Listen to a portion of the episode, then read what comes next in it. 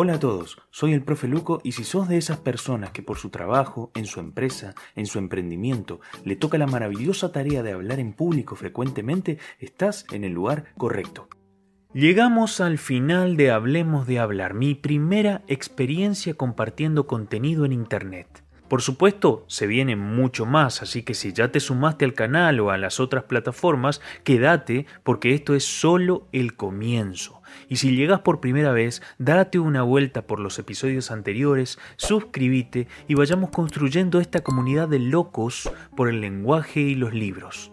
Hoy, a modo de cierre, me gustaría retomar las ideas centrales de toda la serie, recorrer los capítulos y refrescar los puntos más importantes. Armaremos, a su vez, una especie de decálogo del buen orador, para que esto de empezar a hablar en público sea para nosotros una tarea un poco más clara.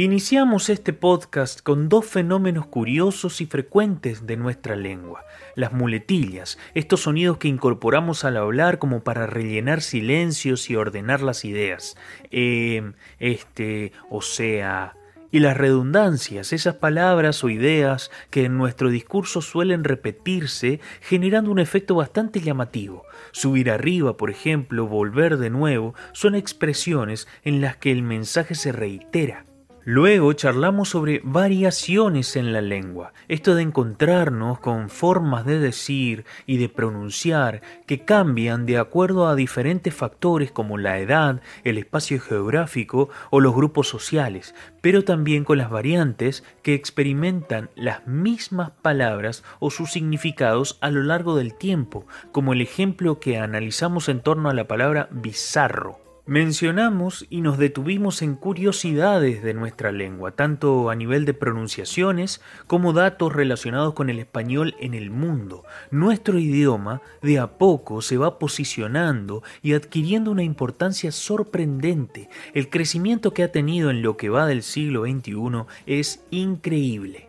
Nos animamos también a un especial navideño para no dejar pasar esta celebración tan importante. Por último, vimos algunas estrategias para iniciar un discurso, cómo comenzar a hablar delante de un grupo de personas, los diferentes puntos a considerar y las cuestiones que debemos evitar. Esto se conecta con lo que mencionamos respecto al pánico escénico, que a muchos paraliza. Quizá tenemos ideas extraordinarias que podríamos compartir con la gente y sabemos que pueden fascinar tanto como a nosotros, pero el miedo al qué dirán, a equivocarnos, a no estar a la altura, nos detiene, nos mantiene en silencio. En el capítulo dedicado a este tema retomamos conceptos del especialista Ángel Lafuente que nos ayudaron a orientarnos un poco. Y así, como verán, hemos llegado al último encuentro de esta serie, Hoy me gustaría que anotemos, que estructuremos juntos un decálogo con algunas ideas extraídas de los nueve capítulos anteriores y otras nuevas. El objetivo de estos diez puntos es que los tengamos a mano y nos sirvan para cuando llegue el momento de hablar delante de un grupo de personas,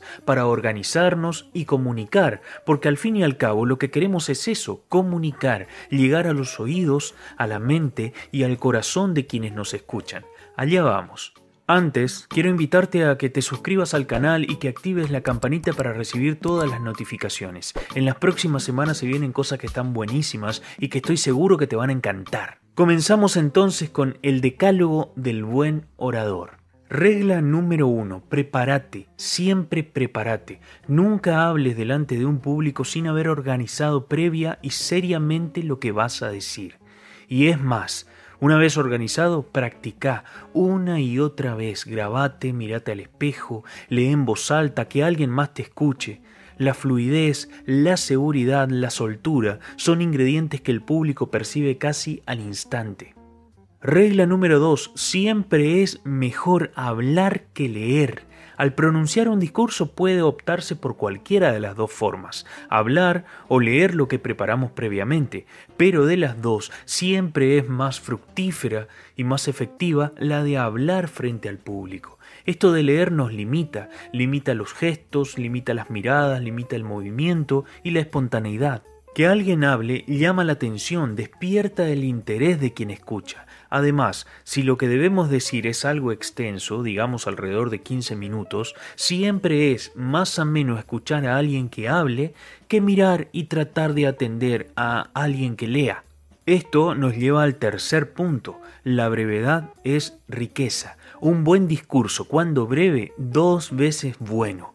No nos extendamos más allá de los diez minutos, sinteticemos, tratemos de no detenernos en cuestiones secundarias o evitables. Ojo, si lo que estamos dictando es un curso o una clase, por supuesto que esta regla no se aplica, pero si como suele suceder debemos dirigir unas palabras a un público determinado, vale más un mensaje poderoso en poco tiempo que ideas sin mucho peso que se extienden muchísimo.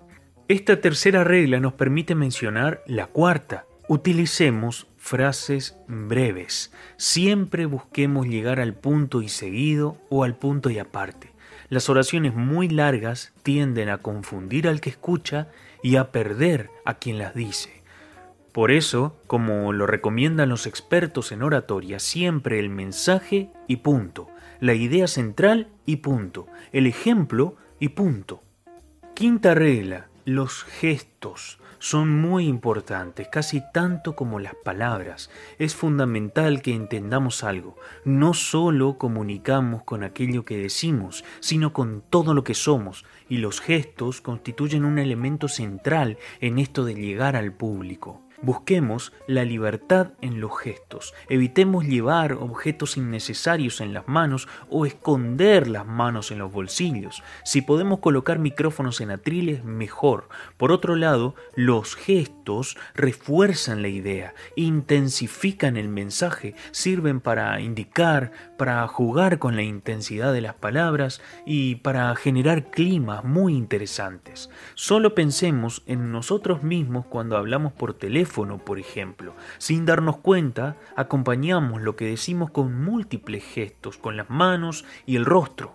Sexto punto, la mirada. Antiguamente nos decían que el orador debía imaginar una línea por encima de su público y observarla durante el discurso.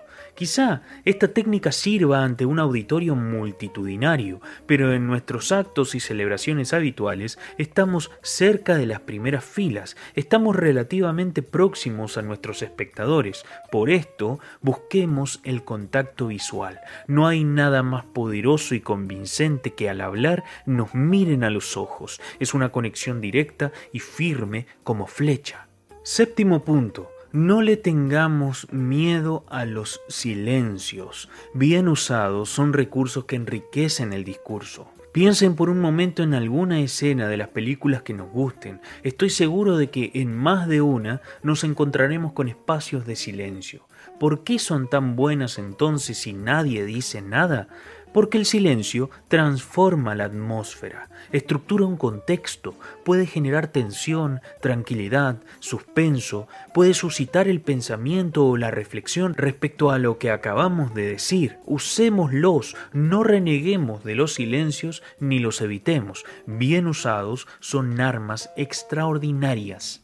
Regla número 8. Hagámosle caso a nuestra creatividad. Probemos innovar. Como dijimos en el capítulo sobre cómo iniciar un discurso memorable, evitemos las frases hechas, evitemos lo de siempre, entre comillas. Pensemos cuál es el discurso ideal que a nosotros nos gustaría escuchar si actuáramos como espectadores y orientemos nuestra preparación hacia allá.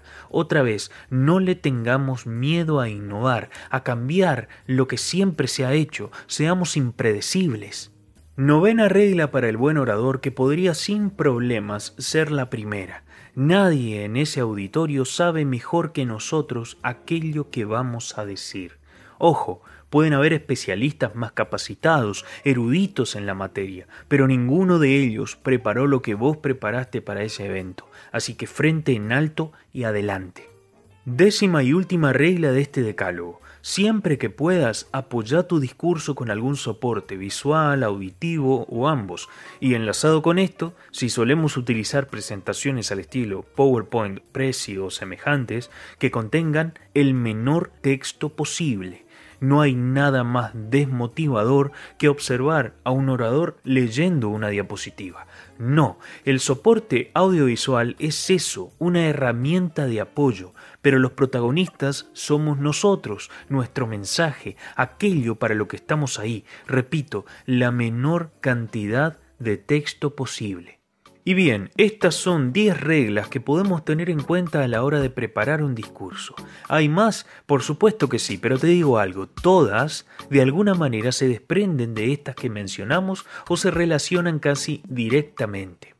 Espero que te sirvan y que te hayan gustado estas ideas. Ya sabes, quédate en el canal porque me encantaría que sigas formando parte de esta comunidad que cada día crece un poco. Esto fue todo amigos y así damos cierre a la primera temporada de Hablemos de Hablar podcast. Hasta muy pronto.